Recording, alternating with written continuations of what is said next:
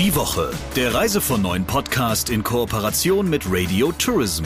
Mehr News aus der Travel-Industrie finden Sie auf reisevon9.de und in unserem täglichen kostenlosen Newsletter.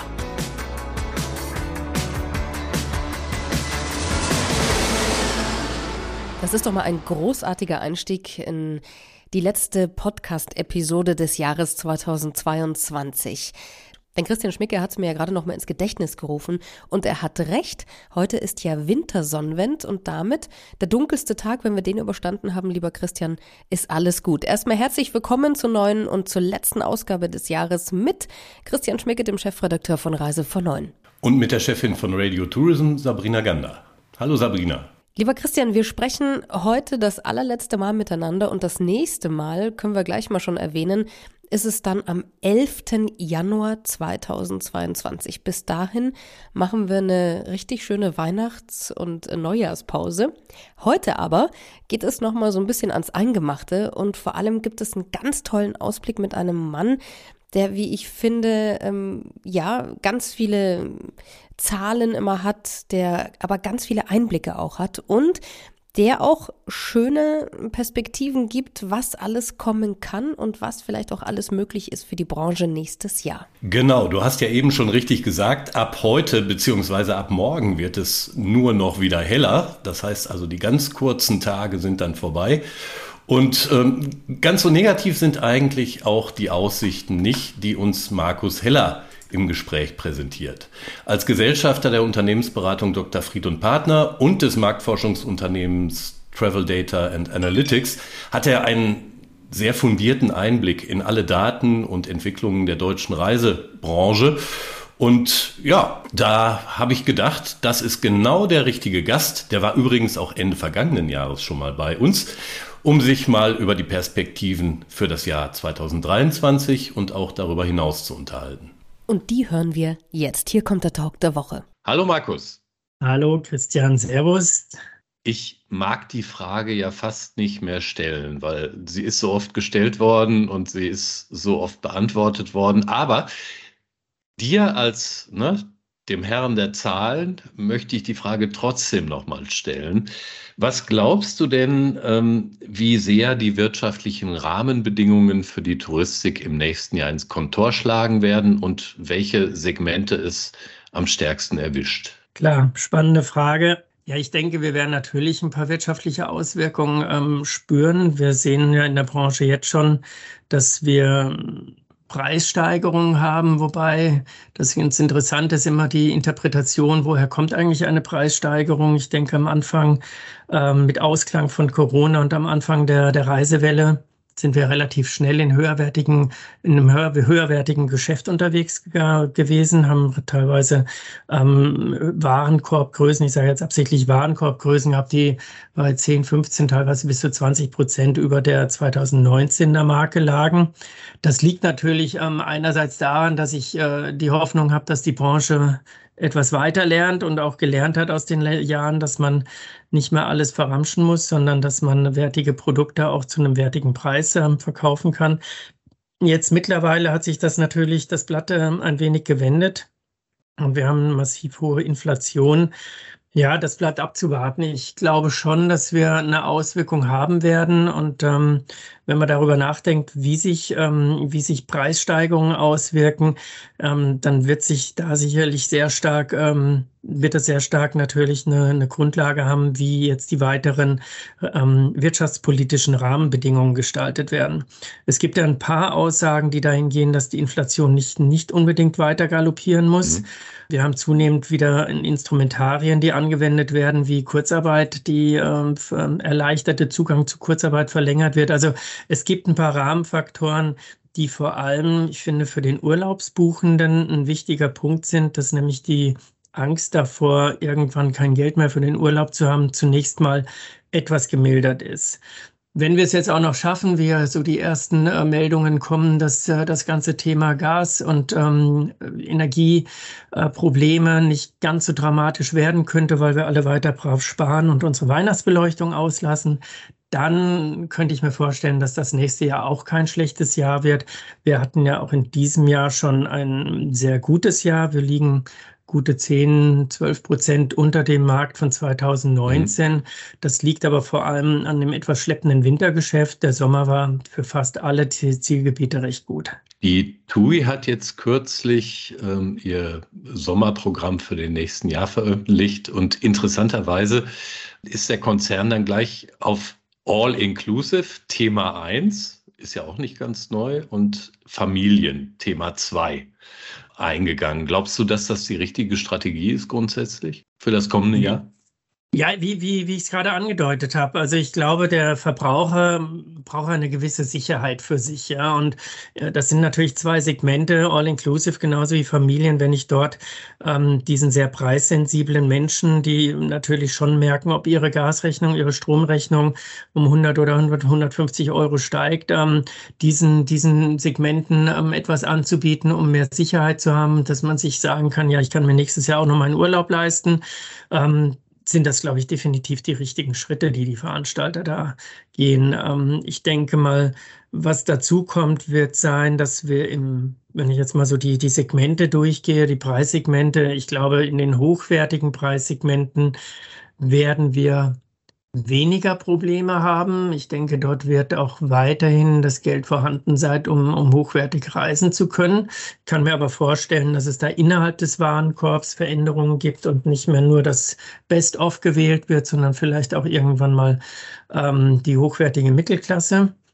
Ich denke, die, die, äh, das mittlere Preissegment wird natürlich das sein, das am spannendsten zu beobachten sein wird, weil wir dort natürlich ähm, eine grundsätzlich kaufkräftige Klientel von Menschen haben, die jetzt aber genau anfängt, natürlich auch ihr ähm, Verhalten etwas zu ändern. Das war sehr mhm. interessant. Ich hatte mich letzte Woche mit jemandem aus dem Lebensmitteleinzelhandel unterhalten und das war sehr spannend. Was der Kollege damals gesagt hatte, war, dass die ähm, mit Einklang, mit Einkommen, mit, mit dem Hereinkommen der Krise, äh, insbesondere des Russlandkrieges, wir doch eine Verhaltensveränderung auch im Lebensmittelbereich sehen, nämlich die Menschen, die in der Vergangenheit sehr viel Bio gekauft haben, dass die plötzlich nicht mehr jedes Mal die Biobrust kaufen, die Hühnerbrust vom Biohuhn, ähm, sondern durchaus gerne mal wieder auf das äh, klassische Schlachtvieh, sage ich mal, zurückgreifen. Also wir sehen daran, ähm, es wird auch weiter Fleisch gegessen, aber es muss vielleicht nicht mehr immer das teuerste auf dem, auf dem Tisch sein. Und so sehe ich das ähnlich für, für die Urlaube. Ich denke, das untere Segment, das Preisklassen untere Segment, das wird sicherlich über solche ähm, Produkte wie, wie All Inclusive, ähm, äh, ja, ich sag mal, bei der Stange gehalten. Und ich bin grundsätzlich zuversichtlich, weil auch die letzten Jahre gezeigt haben, auch die äh, Corona-Krise gezeigt hat, der Deutsche und ich glaube der Mensch generell ähm, in unseren Breitengraden und mit unserer Schulbildung im Background wird auch weiterhin reisen wollen. Und ich gehe davon aus, dass auch im nächsten Jahr durchaus ähnliche Zahlen ähm, zutage gebracht werden, wie wir es aktuell haben. Mhm. Okay, dann lass uns doch mal über das nächste Jahr ein wenig hinausblicken. Während der Pandemie hieß es ja sehr oft, dass ähm, Corona ja so eine Art Trigger oder Booster oder wie du es auch immer nennen willst, für die Digitalisierung der Reisebranche sei. Stimmt das eigentlich nach deiner Beobachtung? Ja, definitiv. Ähm, und das äh, Spannende dabei ist, was da gerade passiert. Und da haben wir natürlich das äh, Glück, dass wir mit unserer Firma, mit unserer Beratung, aber genauso auch mit den Kollegen in Nürnberg, mit den Datenzahlen, Datenfakten relativ viel unter die Motorhauben der Konzerne schauen können und, und der, der, der Unternehmen generell. Was ich glaube, was passiert ist, äh, bis vor Corona, da hat man sich so immer wieder jede Saison von neuem aufs, äh, aufs, aufs Neue durchlaveriert und gesagt, ja, da machen wir nächstes Jahr noch ein Projekt und dann machen wir hier was und dort mhm. was. Und es gab nur wenige, die wirklich massiv vorangeschritten sind. Ähm, wenn ich mir jetzt heute anschaue, wie die Investments bei den Unternehmen laufen, wir sehen klar, dass mit dem Reisebeginn die Menschen und die Unternehmen und da wirklich auch die großen Unternehmen gesehen haben, sie werden so nicht weiterwerkeln können. Das heißt, ähm, es laufen gerade eine Reihe von großen IT-Projekten, die genau diese Transformation antreiben.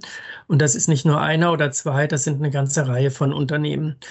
Ähm, spannend im, im, im mittelständischen Bereich ist. Ähm, ich denke, auch da hat es äh, Ansätze einer Digitalisierung gegeben. Und zwar denken wir einfach so daran, wie wir jetzt gerade kommunizieren, ob über Teams oder Zoom oder ein anderes Medium. Ähm, das hat sich natürlich geändert.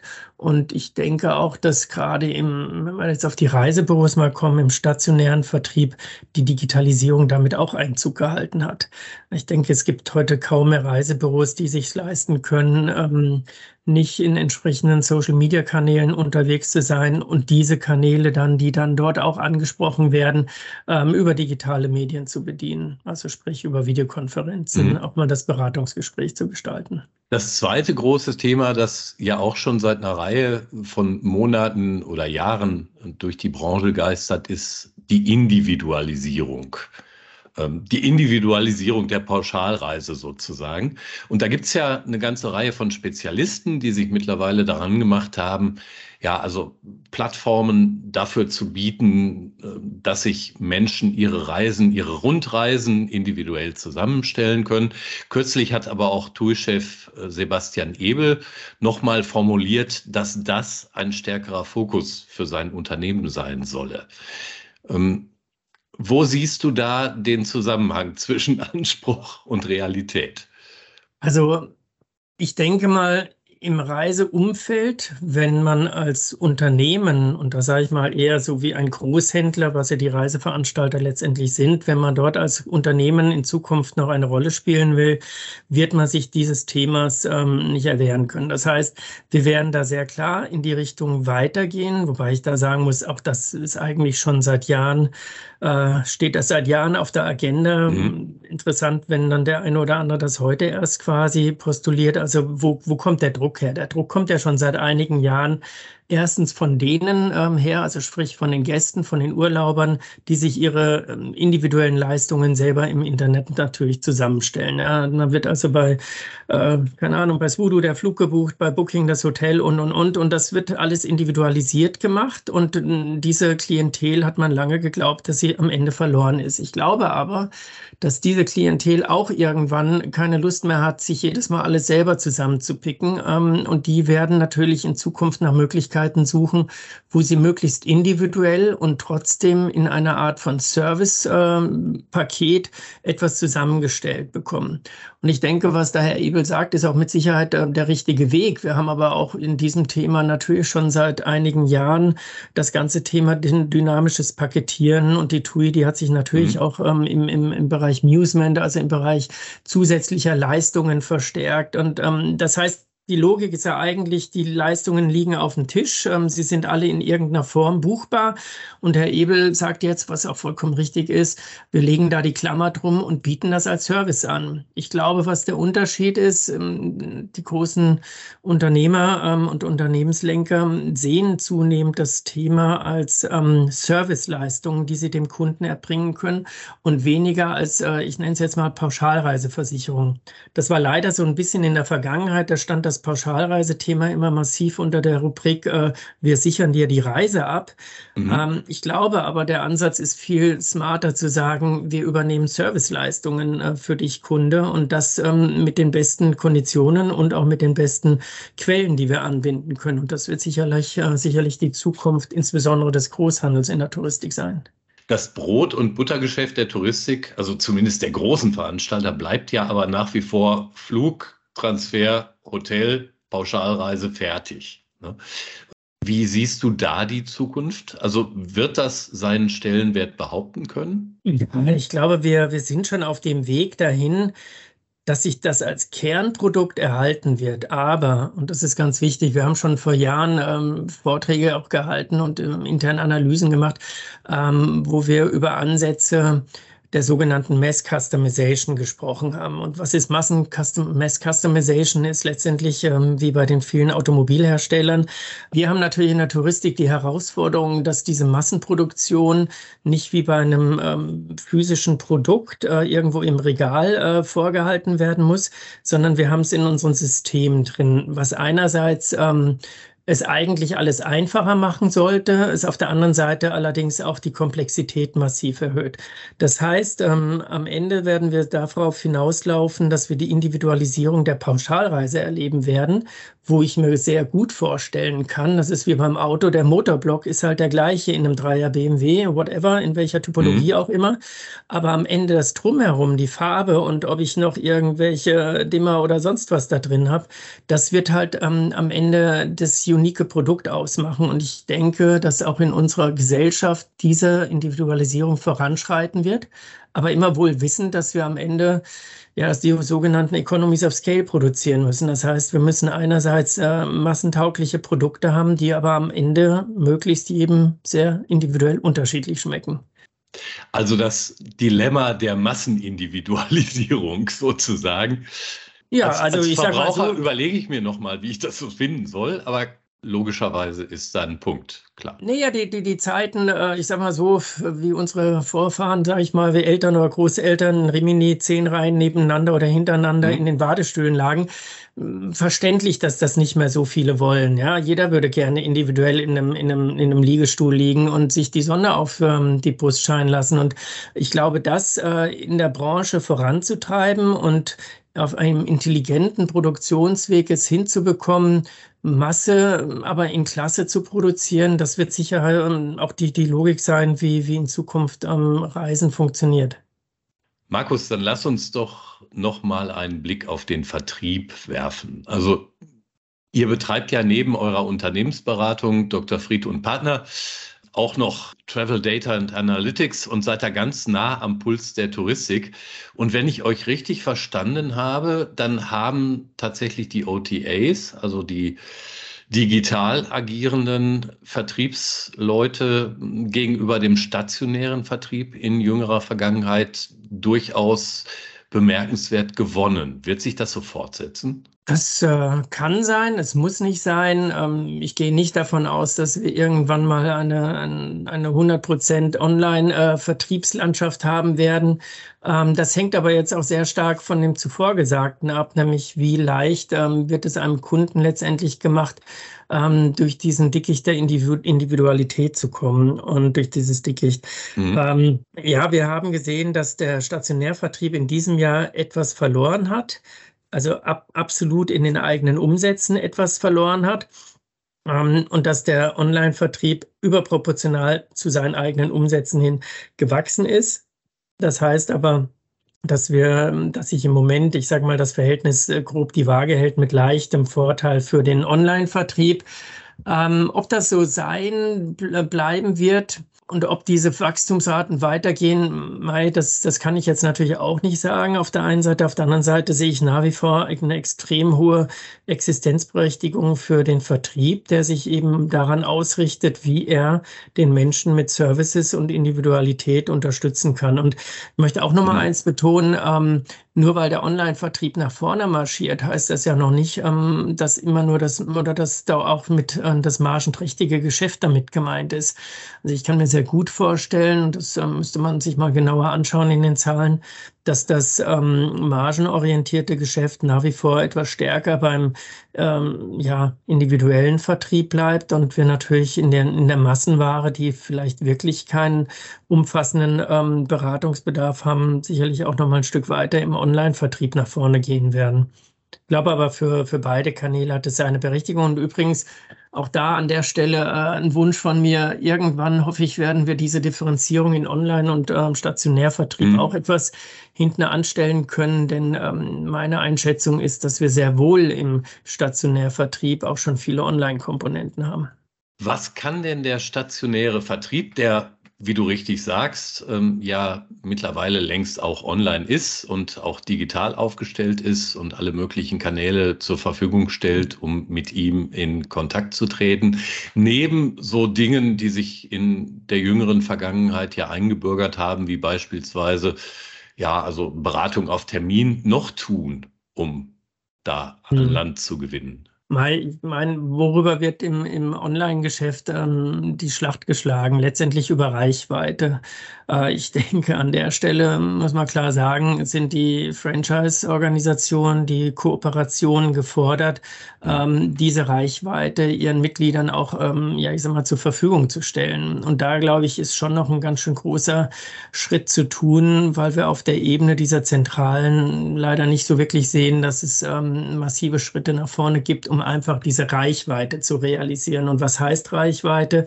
Das ist ja natürlich auch ein Modell, äh, egal ob Expedia oder Booking oder you name it. Ähm, da haben alle sehr viel Geld für diese Gewinnung von Reichweite ähm, bisher gelassen. Und mhm. ähm, letztendlich wird das wahrscheinlich ein Einzelbüro natürlich nicht leisten können, außer es ist in einer ganz engen Nische unterwegs.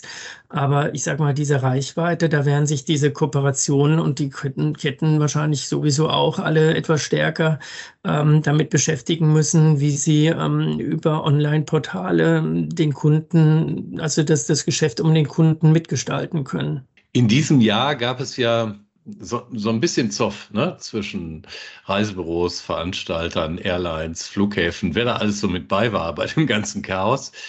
Und immer wieder werden ja auch mal Stimmen laut, die sagen, man müsse das Verhältnis zwischen Vertrieb und den Leistungsträgern irgendwie auf neue Füße stellen, um die Leistung der Reisebüros, die ja mittlerweile dann eben nicht nur einfach Buchung ist, sondern auch vielfach ähm, Abwicklung, Umbuchung und äh, Flugzeitenänderungsbewältigung und ähnliches entsprechend vergüten. Wo siehst du da den Weg in die Zukunft? Ja, ich denke, ähm, zwei große Ketten machen es vor. Einmal die, die Kollegen von der TUI mit den TUI-Shops, aber genauso auch die der ähm, Reisebürokette die haben diesen vorhin schon mal angesprochenen Omnichannel-Ansatz ähm, schon ziemlich gut in der Abbildung. Und natürlich wird es so sein, dass ähm, das habe ich vorhin damit gemeint, wenn, wenn ich einen Kunden auf einer Online-Seite ähm, hole, dass ich den dann auch in eine persönliche Betreuung, in eine Agentur überführen kann. Mhm. Und dass diese Dinge dann auch entsprechend ähm, vergütet werden, auch selbstredend.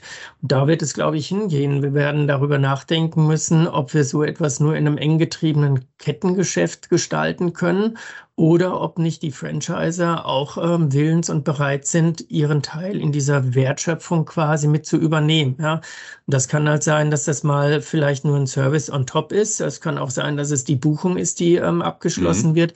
Da wird man sich intelligent drüber nach. Ähm, da denkt man auch heute natürlich schon intelligent drüber nach, wie kann man das ähm, in der Vergütung auch aufsplitten und abbilden. Ähm, aber am Ende wird es darum gehen, dass es äh, Organisationen gibt, die nicht mehr getrennt ähm, stationär und online unterwegs sind, sondern tief integriert. Und das wird, glaube ich, die wichtigste Antwort sein. Und auch da, nochmal, auch da sind ähm, die Ketten und Kooperationen in der Pflicht oder die Franchise-Organisationen, die schauen müssen, dass sie ähm, solche Services äh, entsprechend ihren Leistungsträgern ähm, auch, zu, auch zum, zum Angebot bringen. Mhm. Aber heißt das deiner Meinung nach, dass, dass man sich dann zusätzliches Geld aus der Sicht des Vertriebs vom Kunden holen muss und äh, nicht als Provision von den Leistungsträgern? Das ist dann tatsächlich, wenn man so ein bisschen die tieferen Sphären ähm, der, der Kalkulation und der Margenberechnung kennt, dann ist das eine Herausforderung. Also wir hatten ja vorhin über die Transformation gesprochen. Da will man vorneweg anfangen mit den großen Reservierungssystemen und Veranstaltersystemen, die technischer erstmal in die Lage gesetzt werden müssen und versetzt werden müssen, ähm, hochflexible Vergütungs- und oder komplexe Vergütungssysteme abzubilden. Mhm. Erstens. Das zweite ist ähm, die Frage, wie, wie kann so etwas ausschauen? Ja, ich glaube schon, dass für einzelne Leistungen auch der Kunde mal zahlen können sollte. Und zwar insbesondere dann, wenn er Services ähm, in Anspruch nimmt, die er sonst, äh, ja, ich sag mal, nicht in Anspruch oder so in der Art nicht bekommen würde. Und ich bin eigentlich schon ein Verfechter von, in Deutschland haben wir es immer Serviceentgelte genannt, ähm, in der Schweiz gibt es seit Jahrzehnten Aufwandspauschalen, mhm. auch in Österreich. Ähm, der Kunde ist dort bereit, über 100 Schweizer Franken ähm, pro Buchung, pro Person, pro Buchung zu zahlen. warum tut er das? Weil er mit einem Service zufrieden ist. Und ich glaube, wir werden dort in, ein Misch, ähm, in einem Mischmodell auch in Zukunft unterwegs sein müssen und da wird auch der Vertrieb ähm, ja letztendlich sagen müssen, was er, was er sich äh, an Aufwand vorstellt. Also ich denke übrigens, wir sind auch in anderen Industrien ja schon längst dabei. Also wer heute sein, sein höherklassiges Fahrzeug zum Service bringt, ähm, der sieht auch, wie viel er plötzlich hinlegen muss, obwohl er da schon ein Auto stehen hat. Ja, und da wird Service gemacht und für diesen Service bezahlt jeder für sein Auto einen ganzen Batzen Geld. Und ähm, im Reisebüro, wo der Service übernommen wird, Leistungen, Dienstleistungen auch für den Kunden zu übernehmen, ähm, da ist das noch immer nicht äh, gang und gäbe oder noch immer ähm, so ein Thema. Ich glaube, wir werden in beiden Richtungen nachdenken müssen. Wir müssen Provisionssysteme so gestalten, dass wir erstens übrigens ähm, die massive Inflation und zu erwartende Preissteigerung nicht in einem Provisionssystem abzubilden haben, das danach äh, gleich alles killt, nämlich die Marge der Veranstalter. Damit ist am Ende auch niemandem geholfen. Mhm. Und wir werden auf der anderen Seite ähm, den, dem, dem Kunden auch signalisieren müssen, wenn ich besondere Leistung für dich erbringe, nämlich weil ich vielleicht eine Leistung dreimal buche und umbuche, weil der Kunde sich nicht entscheiden kann, dann muss er dafür auch willens sein, etwas zu bezahlen. Wir sehen, die Situation bleibt auch in nächster Zeit herausfordernd. Lieber Markus, herzlichen Dank für deine spannenden Einblicke. Lieber Christian, ich wünsche dir schöne Weihnachten, eine gesegnete äh, Zeit und ähm, ja, ich freue mich, wenn wir irgendwann im nächsten Jahr wieder miteinander plaudern. Das sollten wir schaffen, mein Lieber. Vielen Dank. Danke. Lieber Christian, zum Abschluss, und äh, du hast gesagt, es ist die 59. Ausgabe übrigens, äh, die jetzt unsere Zuhörer und Zuhörerinnen hören mit uns. Gibt es von dir auch noch mal eine Meldung so kurz vor Weihnachten, beziehungsweise ein Thema, das ähm, abseits des Talks der Woche noch besprochen werden sollte zwischen uns? Ja, bei der 50. Folge haben wir es übrigens versäumt, eine Flasche Sekt aufzumachen, aber das werden wir dann demnächst, denke ich mal, nachholen. Eine Flasche Sekt macht sicher oder wahrscheinlich eher Champagner macht sicher in nächster Zeit dann auch mal der Lufthansa-Vorstand auf. Dem sind nämlich kürzlich vom Aufsichtsrat Boni genehmigt worden und zwar ähm, ja für das Jahr 2021, wo das ja eigentlich gar nicht möglich gewesen wäre. Denn da erhielt Lufthansa, wir werden uns alle lebhaft erinnern, ja Staatshilfen im Wert von mehreren Milliarden Euro. Lufthansa hat sich nun eines Tricks, sag ich mal, bedient und äh, will diese Boni als Langzeitzuzahlungen ähm, verstanden wissen. Die werden dann erst 2025 ausgezahlt und auch das nur, so heißt es vom Konzern, wenn alles gut läuft. Und hinzugefügt wird bei der ganzen Arie noch von einem Sprecher, dass der Vorstand von allen Mitarbeiterinnen und Mitarbeitern am stärksten auf Geld verzichtet habe. Namentlich Carsten Spohr soll auf 70 Prozent seiner Bezüge des Jahres, die er im Jahr 2019 noch hatte, verzichtet haben. Ähm, nun, das ist sicher ein Argument. Andererseits muss man wissen, dass im Jahr 2021 immer noch naja, gute 1,6 Millionen Euro übergeblieben sind. Also über die Runden gekommen sein sollte der Chef und seine übrigen Vorstände auch so. Und nach außen hat, wie ich finde, hm, so ein Thema natürlich durchaus eine fatale kommunikative Wirkung. Aber weil ja kurz vor Weihnachten ist, Christian, sind wir nicht so, sondern gönnen es ihm und dem kompletten Vorstand und wünschen allen einfach frohe, erholsame Feiertage mit Boni oder ohne. Wir hören uns auf jeden Fall nächstes Jahr wieder und das hoffentlich bitte gesund gestärkt und total ausgeruht und ausgeschlafen. Auf ein schönes Jahr 2023, lieber Christian, und jetzt erstmal auf eine restliche stressfreie Woche. Dir auch schöne Weihnachten, einen guten Rutsch und dasselbe natürlich allen unseren Hörerinnen und Hörern. Die Woche, der Reise von neuen Podcast in Kooperation mit Radio Tourism. Mehr News aus der Travel Industry finden Sie auf reisevon und in unserem täglichen kostenlosen Newsletter.